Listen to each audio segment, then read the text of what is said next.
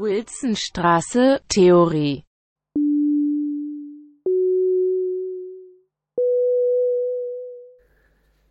Willkommen zur zweiten Episode des Propedeutikums Podcast mit dem Thema Gender und Queer Studies.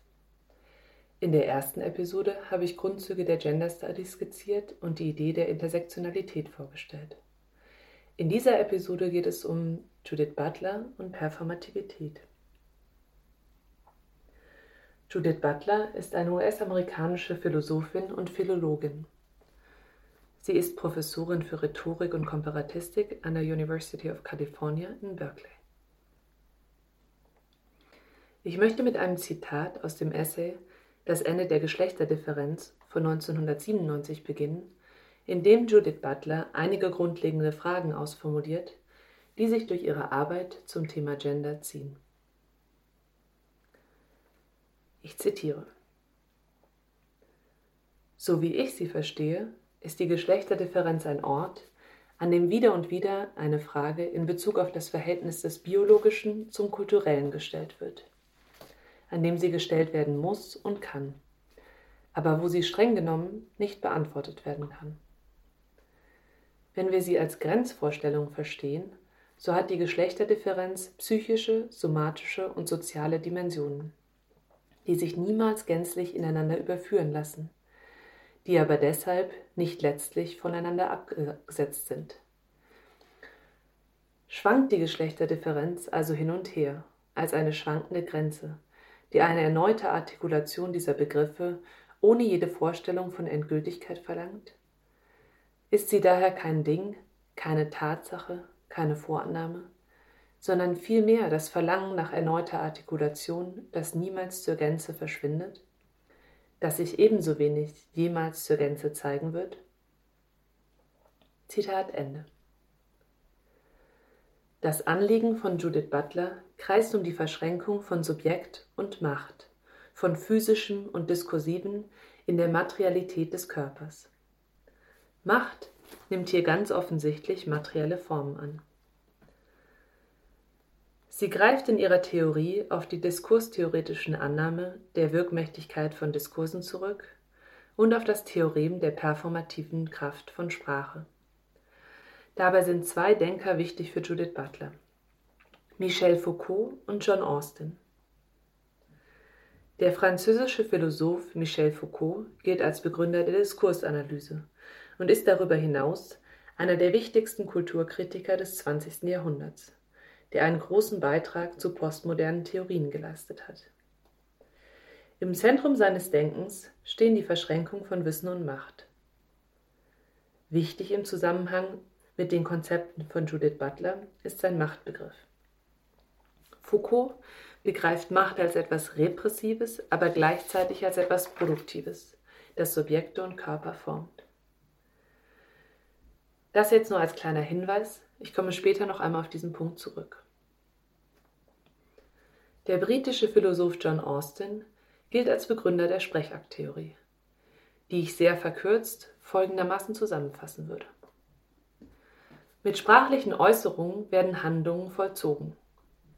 In dem Moment, in dem ich etwas ausspreche, bleibt diese Aussprache nicht auf einer abstrakten Ebene, sondern ist als Handlung zu begreifen, die potenziell meine Beziehungen zu der mich umgebenden Welt verändert.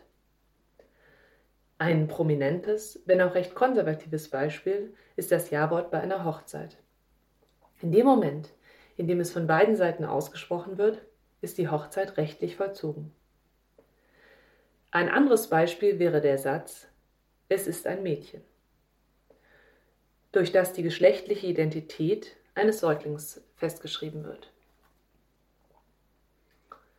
Unter Bezugnahme auf diese beiden Positionen geht Butler davon aus, dass Körper nicht unabhängig von ihrer kulturellen Form existieren. Vielmehr erscheinen sie in ihrer vermeintlichen Natürlichkeit als etwas Normatives, das nicht losgelöst von seiner diskursiv-symbolischen Form existiert und wahrgenommen werden kann. Und so unterliegen Körper in ihrer diskursiv-symbolischen Form immer Grenzziehungen, Ein- und Ausschlüssen. Das sogenannte biologische Geschlecht versteht Butler als reglementierendes Ideal. Einfacher gesagt, Frauen sollen Männer und Männer sollen Frauen begehren. Andere Formen des Begehrens und vielleicht sogar ein Nichtbegehren werden immer noch von weiten Teilen der Gesellschaft ausgeschlossen. Für Butler gibt es also keine neutrale Materialität. Schon dem bloßen physischen Körper wohnen Ideale inne. Erfolgreiche Macht bemisst sich für Butler daran, dass sie ihren Gegenstand in eine für selbstverständlich gehaltene Idee, in etwas vermeintlich Natürliches und Naturgegebenes verwandelt. Im Anschluss an Michel Foucault versteht Butler Macht als etwas Repressives, aber zur gleichen Zeit auch Produktives. Körper und Subjekte werden durch Macht unterworfen, aber zur gleichen Zeit erzeugt und geformt. Körper werden so nicht als Naturressource von Mensch und Gesellschaft gedacht, sondern als von Anfang an vergesellschaftet, als von sozialen Normen geformt. Judith Butlers Denken kreist um die Frage, wie es der Macht gelingt, eben jeden Eindruck zu, zu, erwecken, es handle sich bei Körpern um eine biologische Voraussetzung gesellschaftlicher und politischer Prozesse. Sie nimmt an, dass die Antwort auf diese Frage in den Kategorien unseres Denkens selbst liegt.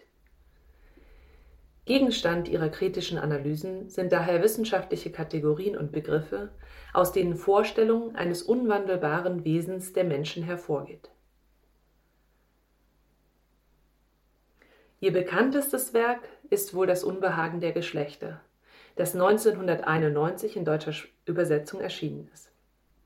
Das englische Original erschien 1990 unter dem Titel Gender Trouble Feminism and the Subversion of Identity.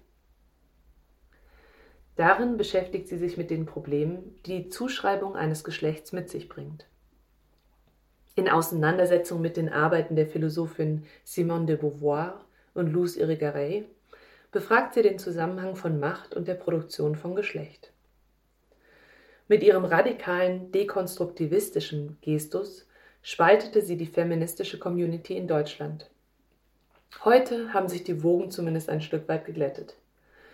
Dazu hat nicht zuletzt Judith Butler selbst beigetragen, die ihre Positionen im Nachhinein präzisiert und partiell revidiert hat.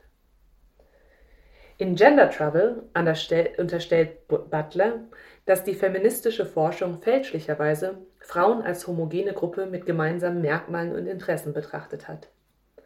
Diese Annahme habe nicht nur kulturelle, klassenspezifische und ethnische Differenzen zwischen Frauen übersehen, sondern darüber hinaus ein binäres Geschlechtersystem bestätigt. Butler forderte daher eine selbstkritische feministische Analyse, die die Unterdrückungsstrategien nicht einfach umkehrt, sondern diese von Grund auf dekonstruiert. Butler betrachtet das binäre Geschlechtersystem selbst als Problem während andere Feministinnen die Ungleichbehandlung der unterschiedlichen Geschlechter als das zentrale Problem proklamieren. In ihrer Analyse von Begriffen und Kategorien im Zusammenhang mit Körpern, auf deren Basis soziale Geschlechtsmerkmale und sexuelle bzw. meist heterosexuelle Orientierungen abgeleitet werden, sprengt Judith Butler den vermeintlich logischen Zusammenhang von körperlichen Geschlechtsmerkmalen und sozialer Geschlechtsidentität auf. Dabei bricht sie mit einer Reihe von Annahmen.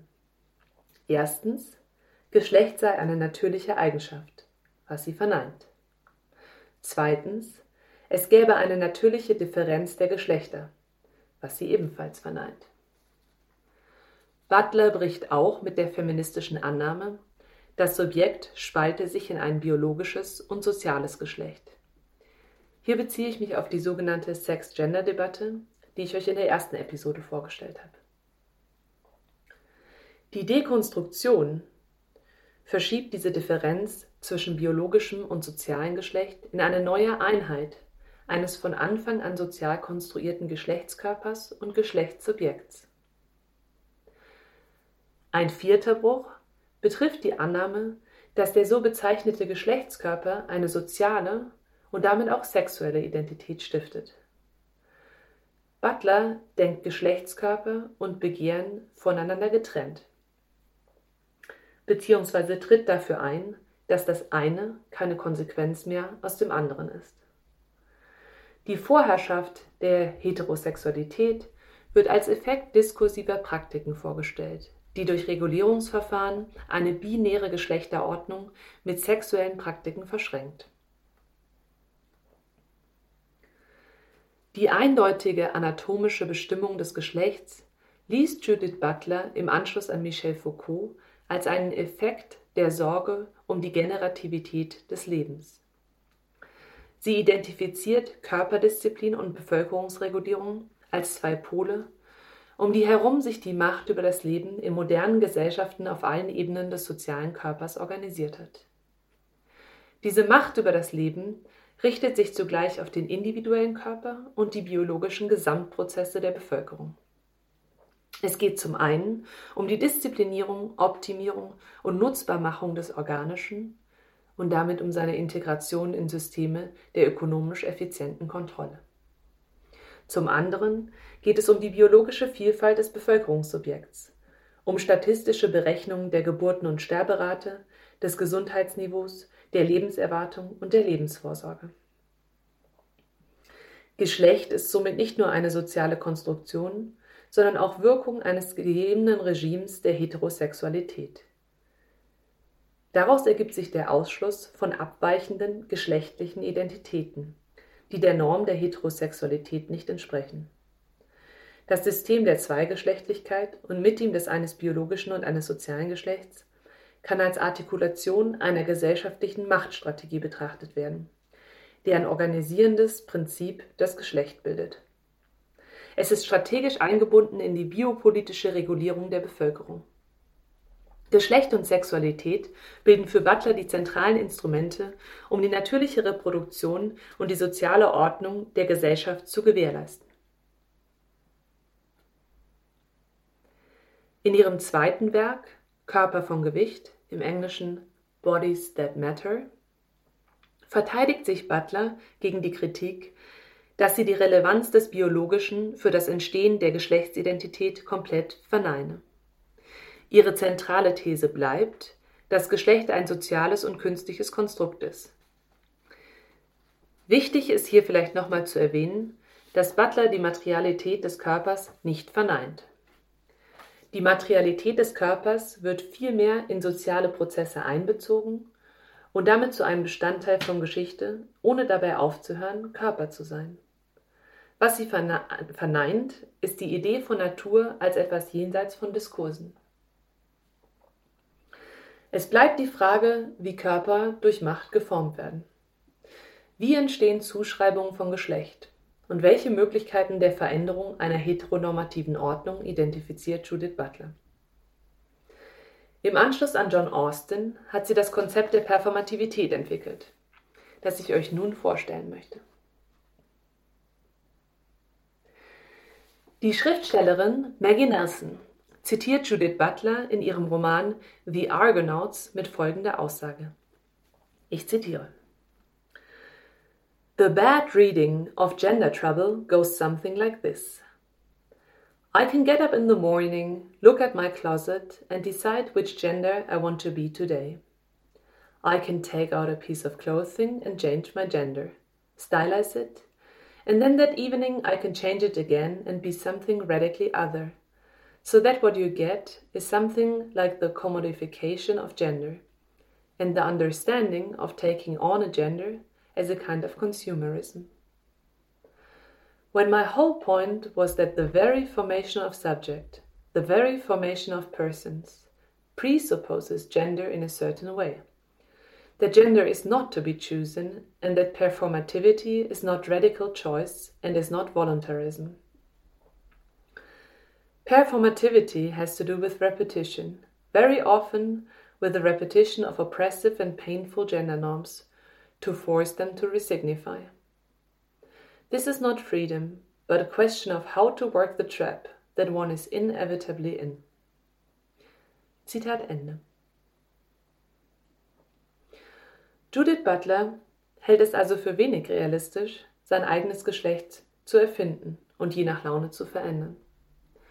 Vielmehr wird das Subjekt zur Wiederholung vorgefundener Machtstrukturen gezwungen. Dennoch erlaubt die Vorstellung, dass Geschlecht performativ hergestellt wird, eine subversive Verschiebung der Normen. Performativität kann also als die Macht des Diskurses verstanden werden, durch ständige Wiederholungen Wirkungen zu produzieren. Die Materialisierung des Körpers als Geschlechtskörper geschieht durch wiederholte Zuschreibungen und performative Handlungen. Geschlecht ist eher das, was Menschen zu bestimmten Zeiten tun, als das, was Menschen zu jeder Zeit und an jedem Ort sind. Die performative Wirkung einer sprachlichen beschreibenden Handlung beruht auf einem dicht gewebten Netz sozialer Beziehungen und der Matrix der Zweigeschlechtlichkeit, die bewirkt, dass die getroffenen Zuschreibungen von den Beteiligten akzeptiert werden. Das in der Geschlechterordnung verankerte System der Zweigeschlechtlichkeit verleiht somit performativen Akten kulturelle Autorität. Das bedeutet, in performativen Handlungen reproduziert sich die herrschende Geschlechtermatrix. Zugleich ermöglicht jedoch die Performativität der Geschlechtszugehörigkeit das Unterwandern der diskursiven Normen. Judith Butler schreibt über diese Möglichkeit der Veränderung. Ich zitiere. Wenn nun die Geschlechterzugehörigkeit durch von innen her diskontinuierliche Akte konstituiert wird, dann ist der Anschein von Substanzi Substantialität eben dies. Eine konstruierte Identität, eine performative Leistung, an welche das Publikum einschließlich der Akteure selbst nun glaubt und die es im Modus des Glaubens performiert.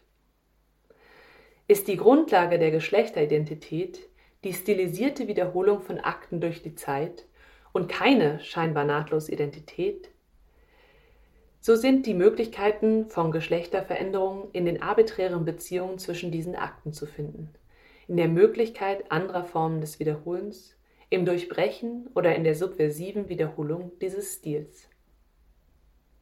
Ende des Zitats. Die Veränderung des Kontexts, in dem eine Äußerung bzw. Zuschreibung stattfindet, verändert auch die Bedeutung. Die herrschende Geschlechtermatrix kann daher durch Verschiebung von Handlungen und Zuschreibungen zumindest zeitweise außer Kraft gesetzt und perspektivisch normativ verändert werden. Das vielleicht eindeutigste Beispiel hier wäre Dragging. Dies ist das Potenzial, das Judith Butler für mögliche Veränderungen einer heteronormativen Ordnung identifiziert. Hier gibt es natürlich starke Verbindungen zu experimentellen Tanz- und Theaterformen, wo das Befragen heteronormativer Geschlechtsidentitäten elementarer Bestandteil künstlerischer Praxis ist. Das Konzept der Performance war und ist sehr wichtig für die Sozialwissenschaften. Man spricht sogar von einem sogenannten Performative Turn in den 90er Jahren. Hier ergibt sich ein sprachliches, aber auch konzeptionelles Problem aus der Übersetzung ins Deutsche. Poststrukturalistische Positionen betonen die Differenz zwischen Performance (Performance) und Performativität (Performativity). Während Performance, verstanden als Aufführung oder Vollzug einer Handlung, ein handelndes Subjekt vorauszusetzen scheint (was die Position der Sprechakttheorie ist), bestreitet der Terminus Performativität gerade die Vorstellung eines autonomen, intentional agierenden Subjekts im Kontext der Theater- und Tanzwissenschaft wird euch in erster Linie der Begriff der Performativität begegnen. Das war's für die zweite Episode. In der dritten und letzten Episode wird es um Donna Haraway und Queer Studies gehen.